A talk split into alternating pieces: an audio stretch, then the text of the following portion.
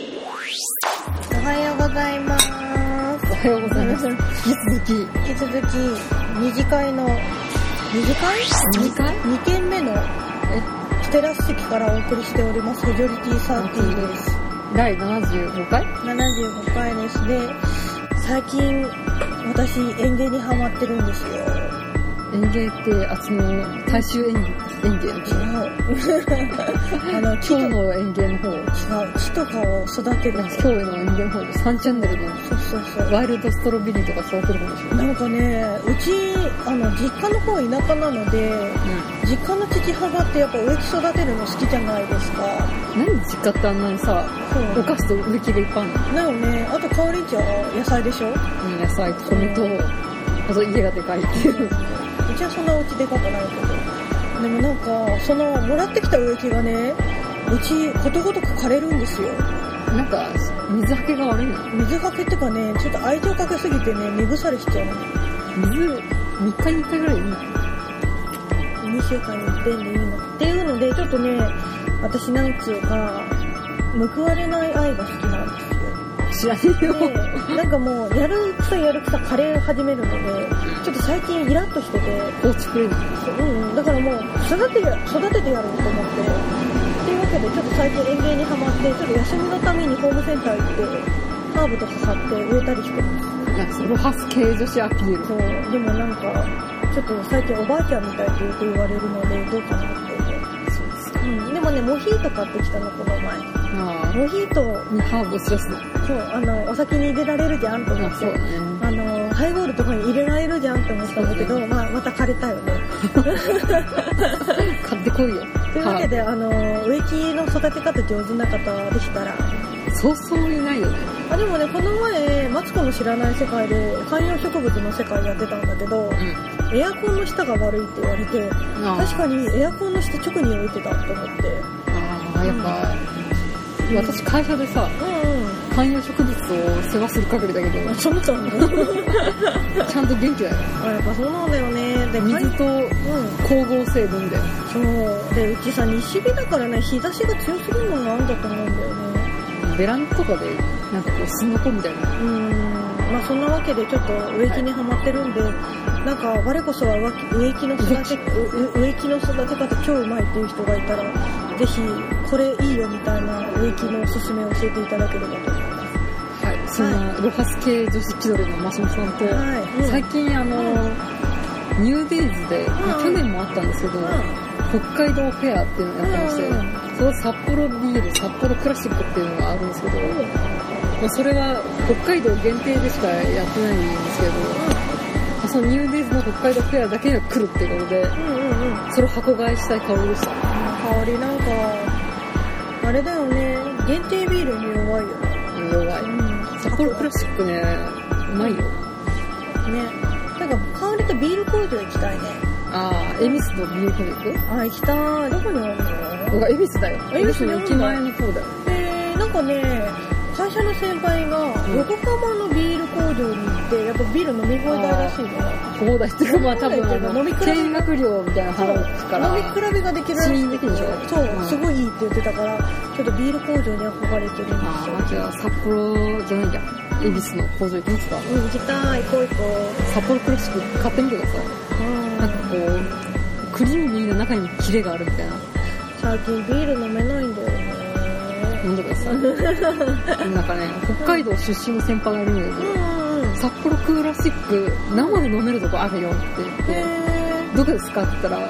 札幌の時計台の下だね。あ、テレビ塔の下 だね。北海道じゃねえかよって。ーいいな北海道行きたいねそうだね。次ないしね。あ、梅雨ね明けましたね。あそうだね今日開けたねはういんまあそんなテラス席からお送りいたします。メジョリティサーティ第75回。はい。で、一応テラス席なので、ちょっと周りの、なんかお祭り帰りっぽい中学生とか、中学生ね、塾帰りですか塾帰りかな、昨日からお休み入ったから、ちょっとはっちゃけたりとかそうね。であと、あの、車のブーンっていう音とか、あと、川口の暴走族とかの可能性味が噌ある汁ので。がありますのでご容赦ください。お願いしてください。はい。えーこの番組はいい年こえたみそじ声オタク女子2人がアニメや漫画ゲームなどについてダラダラオタクトークする番組ですなおただいま香りはハイネケンを飲んでおりまして私はジンジャーエールに逃げたんですけれども偉いその人にだけ私が酔っ払いみたいな聞くに耐えないところがございますがご容赦ください、はい、というわけで本日は第75回最近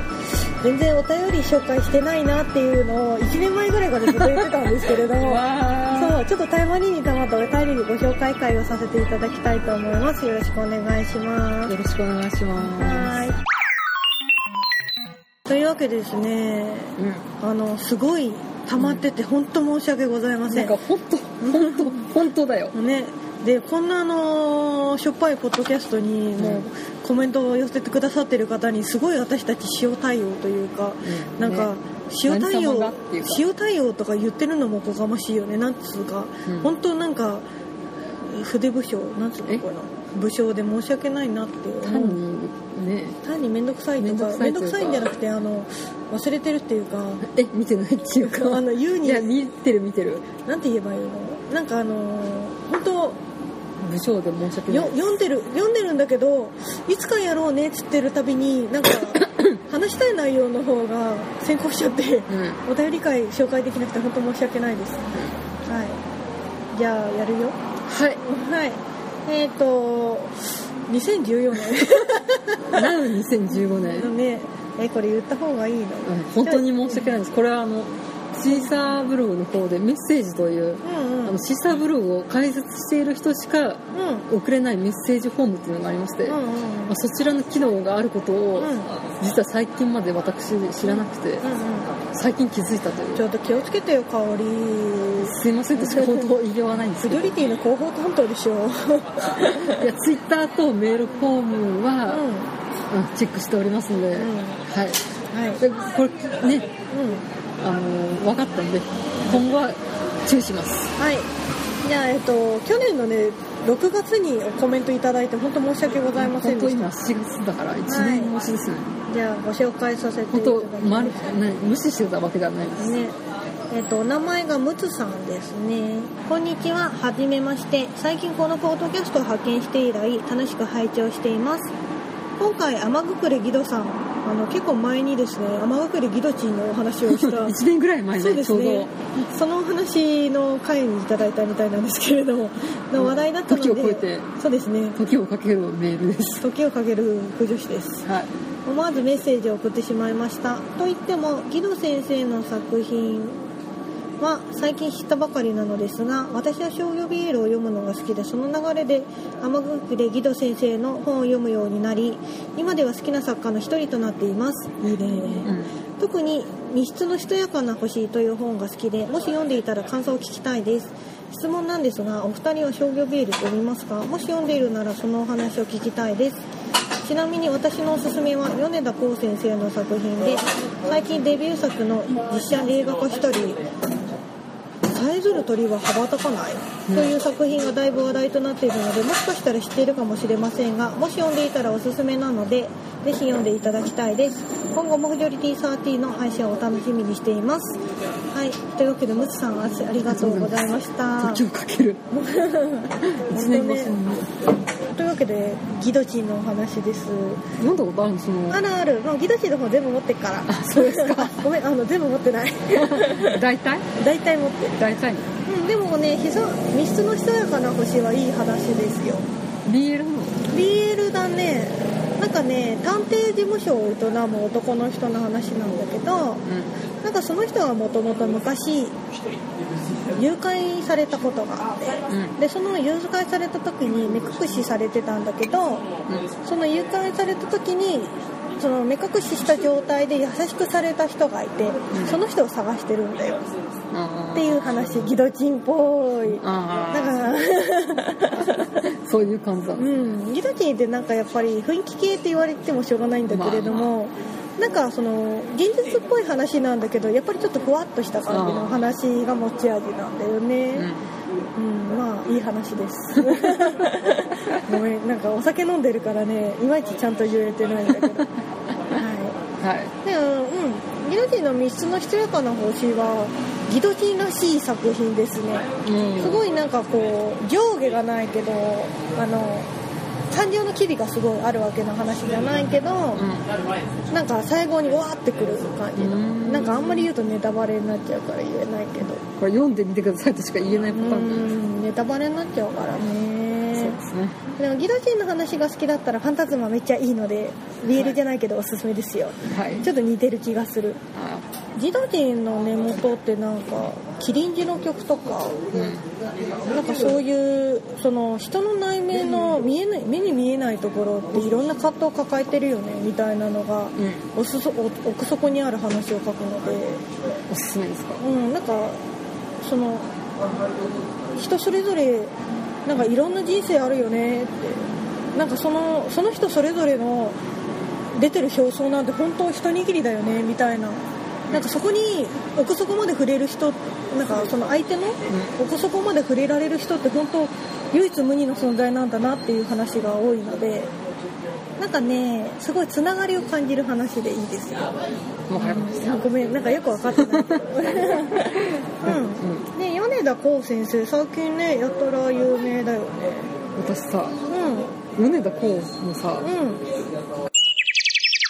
同人誌をうんうん借りた覚えがあるんだけあど本当米田浩出てたっけあ本当に出てた私覚えてないだから米田こうイコール家庭教師のあれっていう ああなるほどねでももともと同人作家の人だからね、うんあだからあーもう本当に羽ばたいてるんだなって羽ばたいてるんだなって羽ばた羽ばうんさえずる鳥は羽ばたかないじゃないよ羽ばたいてる羽ばたいてるんだなっていう、このさえずる鳥は羽ばたかない結構いろんなとこで聞くよね、うん、私も、まあ、いろんなポッドキャストさんだったり、うまあ、おオタク系のラジオ番組だったりブログだったりでちょいちょい見ますねあとなんだっけ「素量の恋は二度跳ねる」だっけあうんなんかそれもやったら有名だよねあなぜならユーティリティサーティ2人商業ビギルは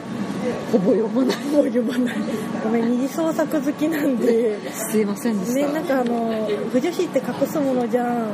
商業ビエールってちょっとなんか大ピルに言われると若干二の足踏んじゃうんだよねなんか商業 BL で好きな作家ってギドチンぐらい、うん高永ひな子さんが好き磯貝くんとうん匠くんシリーズ辰巳くんシリーズとか昔の花丸でやったりしてたんだけ ど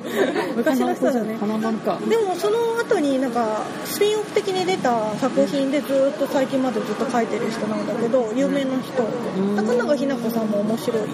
そうなうのあでも借りたっけん読んだんじゃないかなんかねあでも陰性の人の話陰性多いからな BL 商業 BL うん商業 BL か読まないねうんまあね不女子とはねうんいやいろいろパターンがあるからね本当にねフジョリティの2人はですねうん商業ビールはあまり読まないというジャンルそのうそうだから、女子ですねそのやっぱりなんか隠すべきもの的な感じで商業ってさ大っぴろじゃん、いや本気だっていうかなんかもう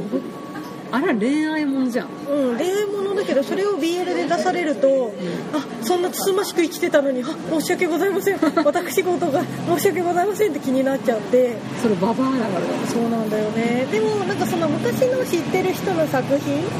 だったらちょっと読みたいなっていう気もしなくもなくもないあーそういう複雑な男のそう高永ひな子さんは昔のあの熱血ボクシング漫画をあそっからあそっからかそうでもあのああのあれだよ私が好きなボクシング漫画のさらに昔あのそう髪の毛とんがっちゃってる方ーあとんがしてる方あそうあの刑務所に行っちゃあってる方刑務所に行ってる方そうあの人の同あ人会員になっちゃう方あそうそうそうそうそうあれの同人誌を昔書いててちょっといいなと思って読んでるから出崎いずるエンスのアニメがやってた方あそうそれそれそれ、はいはいはいうん、なんかあのあの同人誌も良かったあ あまあ結構 BL の走りみたいなもんだからそうだね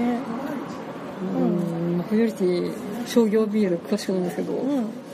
じゃあ私が一個おすすめするうん商業 BL、商業 BL かっこはてな、うなんんか今まで本当の王道の商業 BL うをん今までパンパンパンと来たと思うんですけど、うんここで移植を、えー、高根源五郎先生作うん「夫のあ弟の夫」という作品がありまして弟の夫妻に弟はの夫妻にはうんゲイの弟の夫あそういうこそとうかそうそう同性アイコンをした、うんうんうんまあ主人公はねうん双子の兄なんだうよね、んうんであの幼稚園ぐらいの娘がいるうんで奥さんは死んじゃったかなんかでいないと、でそこに双子の弟がうんカナダに移住しかなんかして、うんうんそこで出会ったうその弟はゲイんのうんでカナダ人の男性とうん同性婚をしましたああなるほどでその同性婚をしたうんえ弟は亡くなってしまったんですうんでその相手ですねカナダ人男性うが、んあの自分の最愛の人がうん生まれ育った日本を見てみたいということで、うんうんうん日本にやってくるということで始まるストーリーというへえー、面白いな面白いよあほーえどこどこ雑誌どこ雑誌はねうんアクションですね、アクションおじさん系が読むのそうそう高部源五郎先生といえばやっぱハードゲイ作品的なへえ感じでしょ、ー、なんか香りそういうの好きなんだねいやちゃんととね衝撃理論ちょっとあるんですけど、うん1年に1回ぐらいしか読ま ないからだから吉永文雄面白いとか言ってもそんなん知っとるわいでしょうんまあねだからまああえて田上源五郎先生を、ううんんまあ、いつもこうハードゲイ的な作品を書くかうらんちょっと抵抗がある、まあ、そういうキラキラ短美なんかその人さ香り前さ、うんなんかのおすすめの時言ってたよね言ってたっけ高野源五郎さんうんたか田上だねただめ田上源田上タガメ言語さんタガメ単本単に亀にうんうんうん源はなんか源を聞いたことあるな、うんその作品かどうかわかんないけどなんかうんおすすめしてた気がする、うんああだから多分普通の女子はめったに読まないと思うから、うんそうだねで初めてあの芸雑誌じゃなくて一ん般雑誌に書いてあったのがそれだから,、うだんからそういう濡れべ的なのもないし、うんうんじゃあ多分せ精神的なつながり的なうんだからこの同性婚でうん家族に、うんうん親戚となった外国人男性がいきなり訪ねてきました、うんうんさてどうするみたいな、なるほど面白そうだね、うん家族愛の話になっていくのかなっていう。うんやっぱあの日本にいるその、んのんけの兄はあちょっとなんだこいつみたいな感じでちょっとざわざわするうんうんの、うんうんだけどその娘は、うんまだ幼稚園ぐらいだから「わーいおじさんだ」みたいな感じうでんうん行くうわんけだよ、えそれ奥さんはなんで死んじゃったのそれはまだ一巻しか出てないのでだあ分かってないんかだら死んだのか、うん離婚したのかうはたまた何なのかっていうのはちょっと最後にちょっとん「うんうんえっ?」ていう感じで終わるから、なるほどねちょっと面白そうじゃあ最近の作品なんだねそうそうそう、へえ面白そううんまあ多分普通の不女子として生きてる人はあんまり縁がないと思うんで、うんうん紹介しておきましたありがとうございます中村あすみ子とかも読んでるよ一応誰知らないか多分ね、うんミールームの人はねうんだって山下智子と吉永文ぐらいしか私読まないから、そうだよね香りどっちかっていうとレディース系だもんでねレディース系あの BL って、うんそれ「ワンピースっていう面白い漫画があってねみたいなそういう感 じはいありがとうございました、ありがとうございました、はちょいっとサイズル鳥は読もうかなと思って、うんうんはい次2通目いきますこれいつ来たの最近だよね多分いやでも半年ぐらい前トラブが始まったぐらいだよはいいきますはい初めてメールします名前は AG とかでいいですかね AG いいですよ AG なのそれ AC だからずっと前から楽しみに聞いていますありがとうございありがとまうございますセンター試験の強化各コンビニの擬人化を見かけえセンター試験の強化う各コンビニの擬人化を見かけて最近刀の擬人化芸が始まりましたいトラブが始まったぐらいだんだねからまあ2015年1月ぐらいですうんうん別に刀の美少女化ゲームも予定されているらしいのですが刀を女性化にはハテナって感じでした某軍艦女性化ゲーは好きです空母系のデザインの発想とか男性の方なのかなそうねうん擬人化なんて長い長い歴史がありますが擬人化に限らず擬丸々化って制作者のセンスが出ると思うのでジャンルとしては面白くて好きですね SG ガンダムでの戦艦 MS モビルスモビルスーツのデザインを元にした鎧とか大好きでしたまあ、惰性だろうね多うん分、うん打分で中身のない今更感のあるメールですがすみません一番言いたかったことはこれまで楽しい放送ありがとうございますこれからも無理はせずってってことです次の配信を楽しみに待っていますそれではありがとうございますありがとうございます男性の方ですかねそうですね。はい。なんだっけ MS え、モビルスーモビルスーツえっと、ラジオネームは AG さんですね。ですねはい。はい、えっと、トーラブの件ですね。まあね、やってんのまあ、トーラブはね、全然最近、あの、やってないんですけれども、うん。うん。この前、あの、ゲームセンターに行ったら、うん。刀の、うんあの、UFO キャッチャーがあって、刀、乱舞って書いてあって、 トーラブって書いてあって、あ、これはなんかパクリっていうか、なんか偽物だって思って見てた。そうですね。もうなんかグレーゾーンを攻めてきてるからね。ねえ、なんか刀ね臨場商法みたいなのが。微調してるね、ううんでもなんかまあ擬人化っていうかね、まあ、ヘタレアもそうだけれどもやっぱり日本の人ってさ見立てが好きだから結局みんな見立てでしょでもなんか男子と女子でちょっと違うのかなと思うのうが、んなんか女子は概念とか物語が好きで、うんうんうん男はそのパッと見た形を擬人化するみたいな、ああそういう感じするよ。いわゆるその SD ガンダムってちっちゃいガンダムでしょあそうそうそうあの二等身とか、うんあれも擬人化みたいなもんなのあゲージっていうかまあ私、SD ガンダムは SD 三国志ぐらいしかわかんないんだけど、戦艦モビルスーツのデザインを元にした鎧とか大好きでうん確かになんかだらまあったよね鎧兄が持ってたわあうんうんだからまあ SD 三国志だったら、うんえー、と艦をモチーフにしたモビルスーツだったら清流円月刀を持ってるみたいなうんああなるほどなるほどでもさ擬人化擬人化って言われる前に出てた戦国無双とか三国無双光栄が出した、うんあれもさよく考えたらその三国志の英雄たちをまあ今デフォルメ現みそたいうなそう今現代に、今現代化した擬人化って言ったらあれだけど、キャラクター化したものだよね、なんかやっぱりその昔のものをモチーフにした的なやつっていうのはずっとあるんじゃないかねまあうね、んまあ、なんだっけ青春鉄道って読んだことある青春鉄道はないあの今走ってる在来線をモチーフにした、うんうんまあ、擬人化漫画なんだけどあなんかあの型あなんだっけなんとか線みたいなそうそう西武線は、うんなんか金持ちでドームをう持んってうて、んなんか西武新宿線でみたいなうんうん多分ねまあ作者が女性の方だからうんうんこの鉄道自体は単にまあじゃあ山手線だったら緑色のうんうんうん制服を着たイケメンみたいな感じだけど、多分女性男性が描いたらきっともっとメカメカしくなるんだろうなとう思って、ん確かにね、うんそのいわゆる電車に顔がついた的な感じでしょ、うんまあそそうするとなんかトーマスみたいなの思いますけど、うんうん、なんかイメージ的にその SD ガンダム的なのがちょっと、こううんうんだからなんか女は物語とか概念とか、うん左だってさパッと見ただの軍人うの、んそうだねなんて若者じゃんその関係性だよねうん結局のところ、その背景とか物語うんそのなんだっけ私そのなんだっけ青春鉄道読んでないけどどうせあれでしょ、京浜東北線と武蔵野線はなんかあの微妙にあつながってるようですねの乗り継ぎが悪いからちょっとツンデレだとかそういう感じでしょそうまあそういう感じだよね確かにそうかもねうんうんだから多分男性が描くのと女性が描くのでうんうん若干違うのかなって思ってでもなんかさ、ん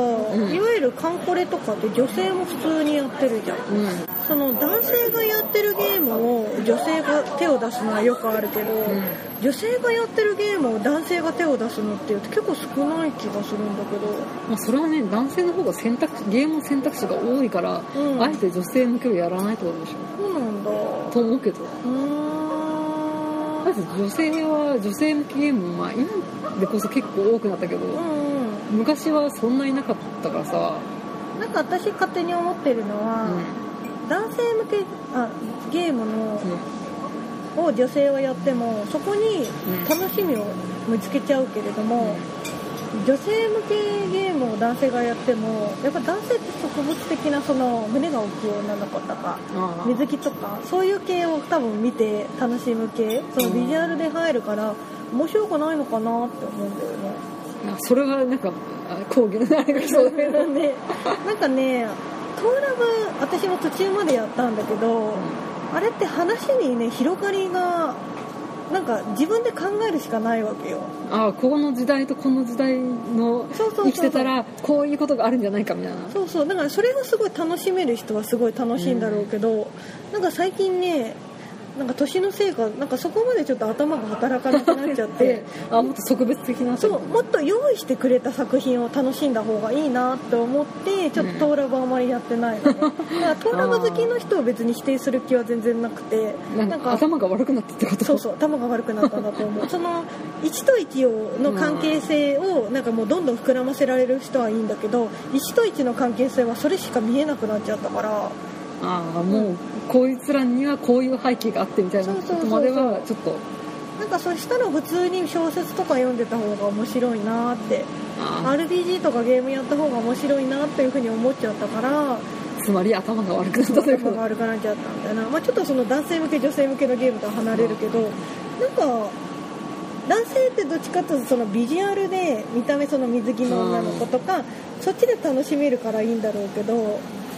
うん、やっぱりなんか違うんだろうねうんうんうまあ多分腐女子はねんうん1のものを100にする力があるっていうからそうね、そうそうそうでしかも相乗効果的にねなんかその人が言った作品でどんどん楽しめるっていうのはうんうんまあなんかトーラブとかって友達が周りにやってればそれなりに楽しいんだろうけど私周りに香りしかいないからねしかも私やってないし、えラブライバーだし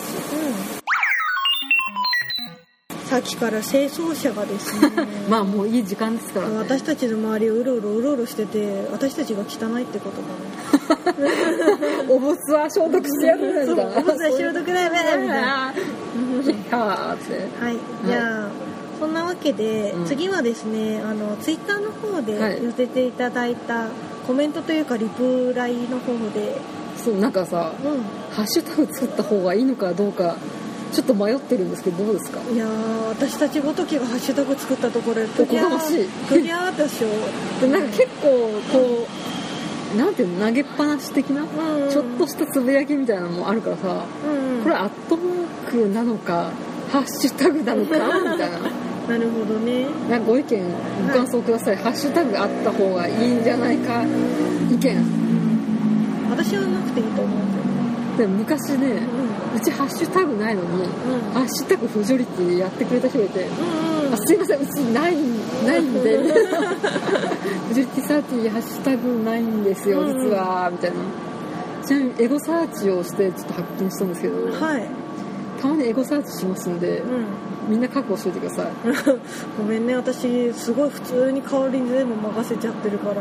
結構見てますからね、うんエゴサーチしてますからよろしく、うん、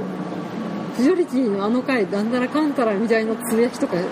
見てますから勝手に拾ってね香りがなんかリニプヤライしてニるヤニヤしたりとか怖いって怖いみたいな香り怖いって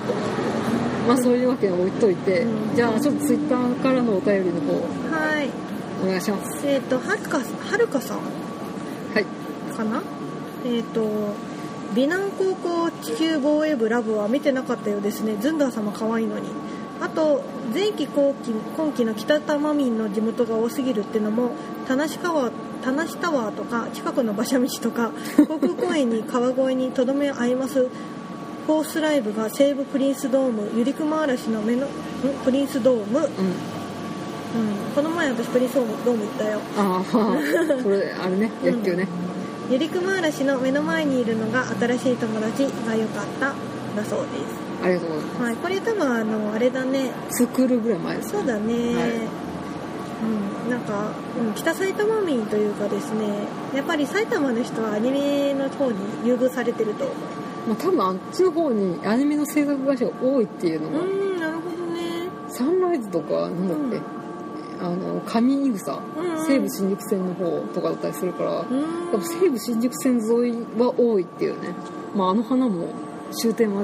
秩父だけどさそうだよね西武新宿線っていうか、西武新宿線と西武池袋線近づいてるし、う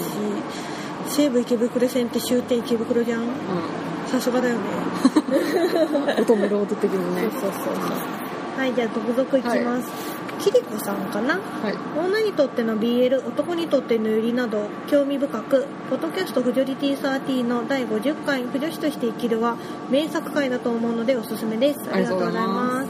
弱ペダの公設を探しており特集会を拝聴させていただいたのがきっかけで初めて聞いたポッドキャストが「フジョリティサーティさんでした以来毎回楽しみに聞きつつ過去のものを遡らせていただいております不思考はマシモさんよりありがとうございます考察名は香織さんよりはいに毎度うなずいてばかりでお二人の知識の深さに頭が下がりますそんなことはないです最近バカになってる、そうなんかすご本当にいねただの老害だから本当だよね昔は良かったっつっねて、え今日も金魚中央の黒板向かって懐かしいって言ってむせび内容だった何やってるのはいはいギリギリ平成生まれの私もすごいねってことはね27歳以下ということですかねあうんー、だってもう平成もな27年やってかなあ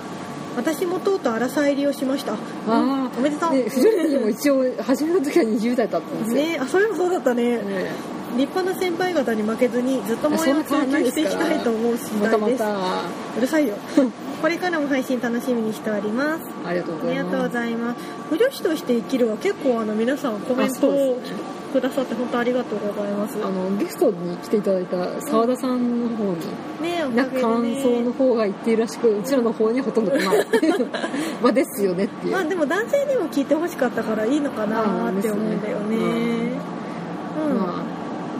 やれてよかったですねねもう1年以上前っていうねそうだね懐かしいね。うんはい。じゃあ続々いきます。はい土ゆきさん、はい23年前ぐらいから拝聴させていただいております。はいずいぶん前からありがとうごあざりいがとうごまざすい。ます以前ブログの方にもコメントしました。あ、ありがとうございます。ありがとうござなどのコメントだろう。うんうんお二人の掛け合いが好きなのでいつも楽しく聞いていますこれからも配信頑張ってくださいはい、はいありがとうございますあれどどの方かなあのこブログの方もコメント気づいたら返信するようにしてるうん気づ一応ツイッターブログコメント うん DM うんね G メールの方、うんまああとさっきメッセージも気にするようになりましたあのりでがとうございますそちらの手段で送っていただければはい見ますはいえっ、と次いきますはいえー、おもなさんはいフジョリティフジョリティを聞いていたらダイヤを読みたくて読みたくて辛 い読んでく ださいね本当だよ ね読んでくださいぜとひしぜひか読んでくだ言いよさうがい。なでですねもありがたい。なんかはいそう言っていただけるとありがたい。私の最近のおすすめは食撃の相馬 です。篠宮先輩がマジいい。まあダイヤの湯から食撃の相馬のという湯に行ったということそうです、そう。あとはまあまあいやその次いきますね。はいはい。いおりさん、はいフジョリティのお二人の西洋話をしているところ好き。CV 桜井貴弘だよ。絶対モブじゃないとか。これ前回のあちょっと前のやつそうですね。あの春アニメ界の話ですね。結界の主人公が花江くんじゃなくて坂口さんとか結界第一話の熱いトークを聞いてなるほどなぁと思って早速 DVD 見てるはいあありりががととううごござざいいまますすそうだよ桜高ピロはモブじゃないよ まあ ね、タカピロコンクールも3個ぐらい出てる、すごいよねランコキさん出てたもんしねそうね。まあ高ピロがいいよだからまあその声優語りはしたいなと思うんですけど、うん香りがやりたいっつってたもんねそうそうまあ私ずっと終始大川さんの話してるけど大川タカピロ、大川タカ ピ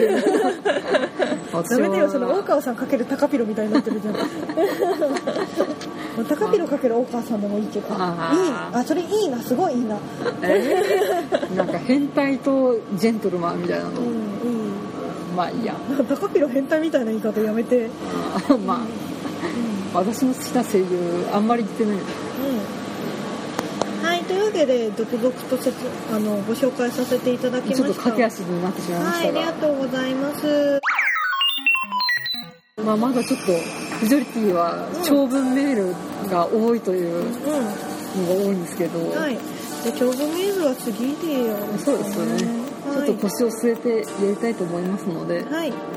まあ次回ということで、よはい。よろしくお願ろいししくお願まいす。します。というわけで、あの、コメントを寄せてくださった方、ありがとうござちゃいんとます。読んでますから、1読んで年越しに読んでますかそら。う、読んでるんだけど、ちょっとご紹介する時がなくてですね、本当申し訳ないなと思ってるんですけれども、懲りずに、うんなんかね、でもこんなにやったら多分コメントいただけないよね。あの、本当あのさらっとでいいのでコメントいただけるとすごいありがたいです私でエゴサーチしてますからそううん、あれは気持ち悪いけど でもなんか一度ね釣り玉とかもあのコメントで進めてくださって見るようになったからあーそうそうなそうんかあのアニメとか漫画とかゲームでおすすめとかがあったら、ぜひ教えていただけるとすごいありがたいなって最思い近ます。ね不女子系ポッドキャストさんもちらちらそうね、できて香ってりがね粘着しててね若干わーって思って見 てる本当申し訳ありませんなんかごめんね香りこういうちょっとストーカー体質なところあるか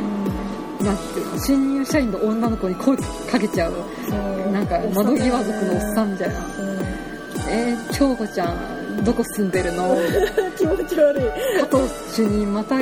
新人の女の子に声かけてるキモいだからいつまでたっても係長止まりなんだよね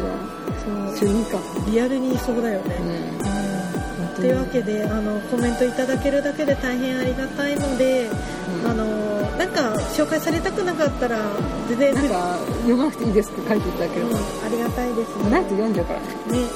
じゃあよろしくお願いいたしますよろしくお願いしますはいじゃあははいい、えー、フジョリティサーティではお便りを募集しております。メール、ツイッター、ブログ、コメントからどうぞ。ブログは http コロンスラッシュスラッシュ、フジョリティサーティー、ポッドキャスト、シーサー .net。メールはフジョリティサーティー、アットマーク、gmail.com です。はい。はいというわけで、あのー長文メールでも全然どしどしお待ちしておりまそうですすのよで。プリントしたらなんか3ページぐらい出てきてびっくりしたねそれがフジュリティプロジェクトですからねなんか語りたいあのポッドキャストであんまりやる気はないけどちょっと語りたいとことかあったりしても全然あの紹介しますのでよろしかったらコメント寄せていただけるとありがたいです、全部読んでますから、はい一応ねはい以上のお相手はポイントマシモの味噌地声オタク女子2人でお送りしましたお疲れ様でした、はいお疲れ様でした